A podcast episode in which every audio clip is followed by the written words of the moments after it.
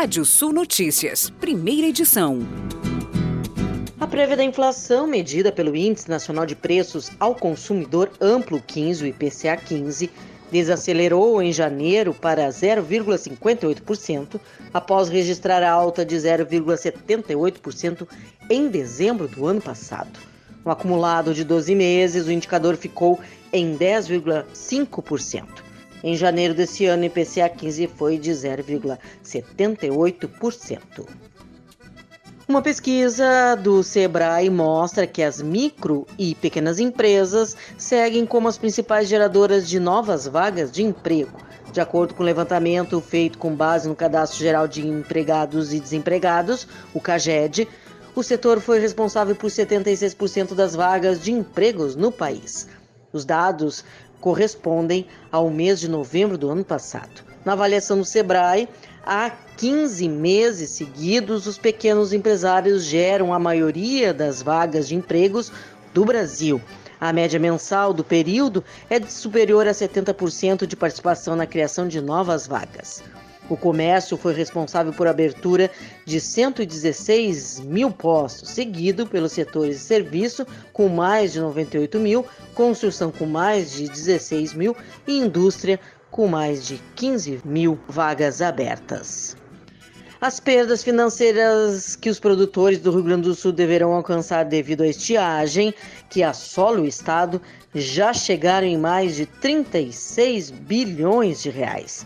É o que informa o segundo levantamento realizado pela Fecoagro RS, considerando os números divulgados até o momento. O impacto da soja é de mais de 29 bilhões de reais, enquanto que no milho este valor já é de mais de 6,62 bilhões de reais. O estudo ainda considera que o efeito dominó na economia gaúcha pode chegar a 115 bilhões de reais, só considerando a quebra nas duas culturas.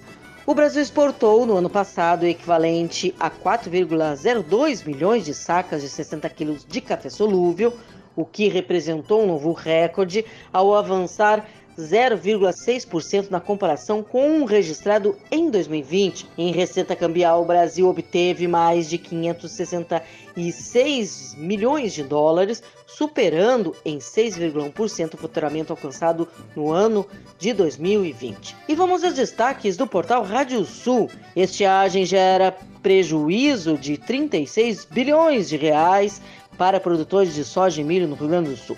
Santa Causa arrecada mais de um milhão de reais em vendas e doações.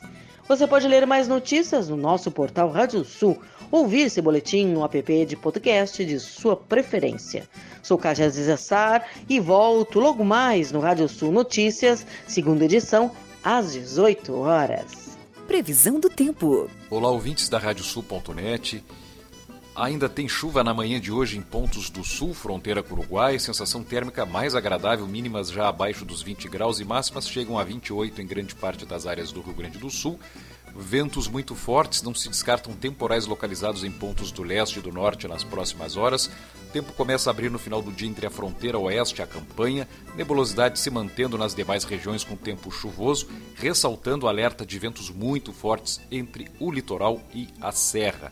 Nós temos temperaturas que chegam a 23 graus em Santa Rosa nessa quinta-feira, 26 em Caxias, 24 graus em Santana do Livramento, vai a 27 em Santa Maria, 28 em Pelotas e máxima de 29 graus em Porto Alegre.